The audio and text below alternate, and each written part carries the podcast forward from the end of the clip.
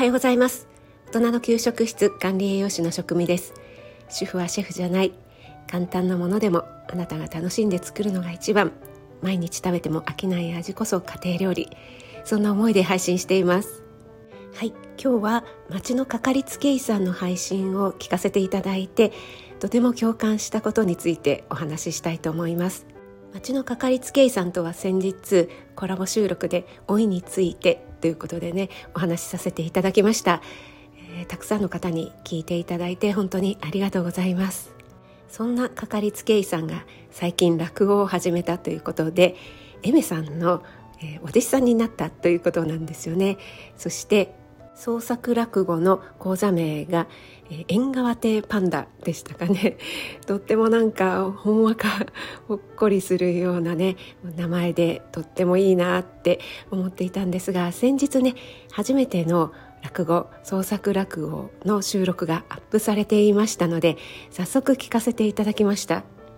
こちら創作落語念のためということでねかかりつけ医さんが実際に外来で体験されたこと患者さんとのやり取りで体験されたことなんかをちょっとねいろいろ個人情報がわからないように創作されてそして発表収録されていました。これがですねもう何とも最後のオチまで素晴らしくてそしてただの笑い話ではなくて実際にね教訓っていうんですかねそういった教えにもなるような落語でもう本当にかかりつけ医さんならではだなっていうようなねとっても素敵な落語でした。その後にその創作落語をアップするにあたってのかかりつけ医さんのねいろいろな思いとか心境こういった経緯で収録しましたっていうようなことを配信されていましてそちらの配信にとっても共感したので今回ね、えー、そのお話で私も配信してみたいなと思いました。私が一番印象に残ったのは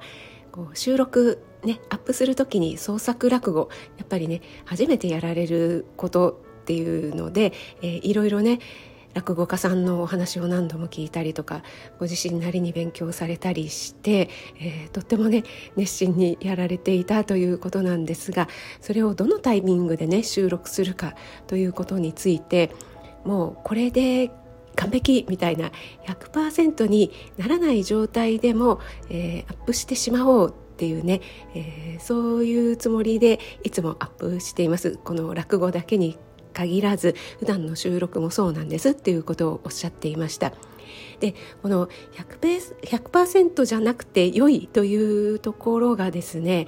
だからこそ、えー、次はもうちょっといい配信をみたいな、えー、次につながるっていうんですかね、えー、そんな気持ちになります。というようなお話だったかなと思うんですが、まあ、他にもねもっといろいろお話しされてましたが私はそこにね一番共感しました練習することはとっても大事なんですが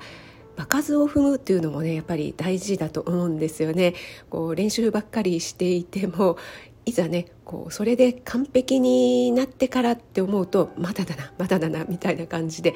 なかなか挑戦できないっていうところがありますよね。ある程度のところでえいやと思ってもうやってしまうそしてね、えー、ダメだったところをまた修正して次アップする。次頑張る。これは収録だけに限らずいろいろなことで言えますよね。上手にできるようになったら発表しようとか、えー、例えば痩せて綺麗になったらどこどこに行こうとか。この服を買おうとか。それもいいんですが具体的にねこう日にち設定とかこう具体的な目標を設定しないとなかなかこうなったらって思っていると伸ばし伸ばしになってしまうことって本当にあるなって思うんですよね。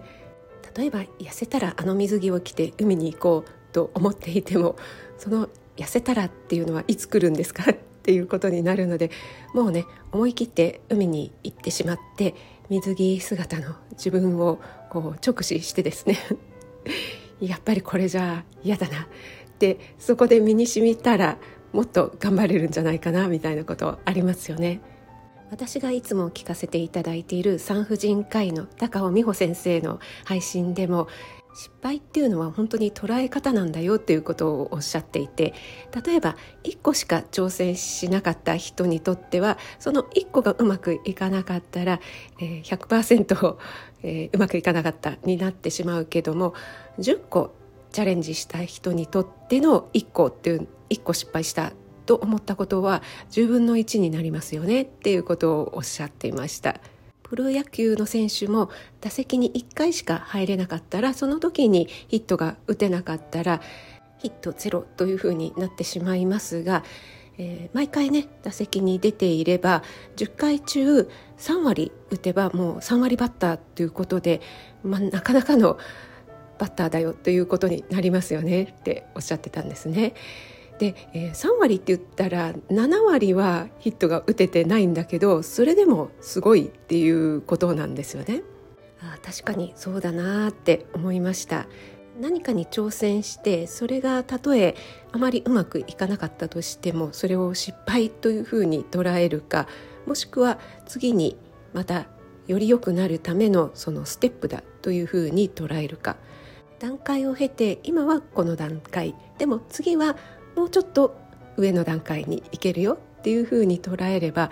失敗っていうことはないんですよね。これも本当に捉え方次第だなと思って最初からひとっ飛びにポーンと何か大成功するっていうことはなかなかないですしそのちょっとずつ成長するうまくなっていく過程も楽しむ100%じゃないから次また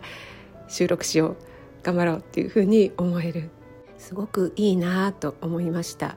そして何か新しいことにチャレンジする、えまたはダイエットも同じなんですがこうぐんと伸びる時もあればずっと停滞してしまう時もあります。そこに一喜一憂せずにまた取り組んでいけばまた新たな結果が見えてくるんじゃないかなと思います。そして仮にちょっと休んだとしてもそこでね、えー、すっぱりやめてしまわなければまた続ければ継続になるんですよね。今回は町のかかりつけ医さんの配信そして高尾美穂先生の配信を聞かせていただいてとても共感したことについてお話しいたしました。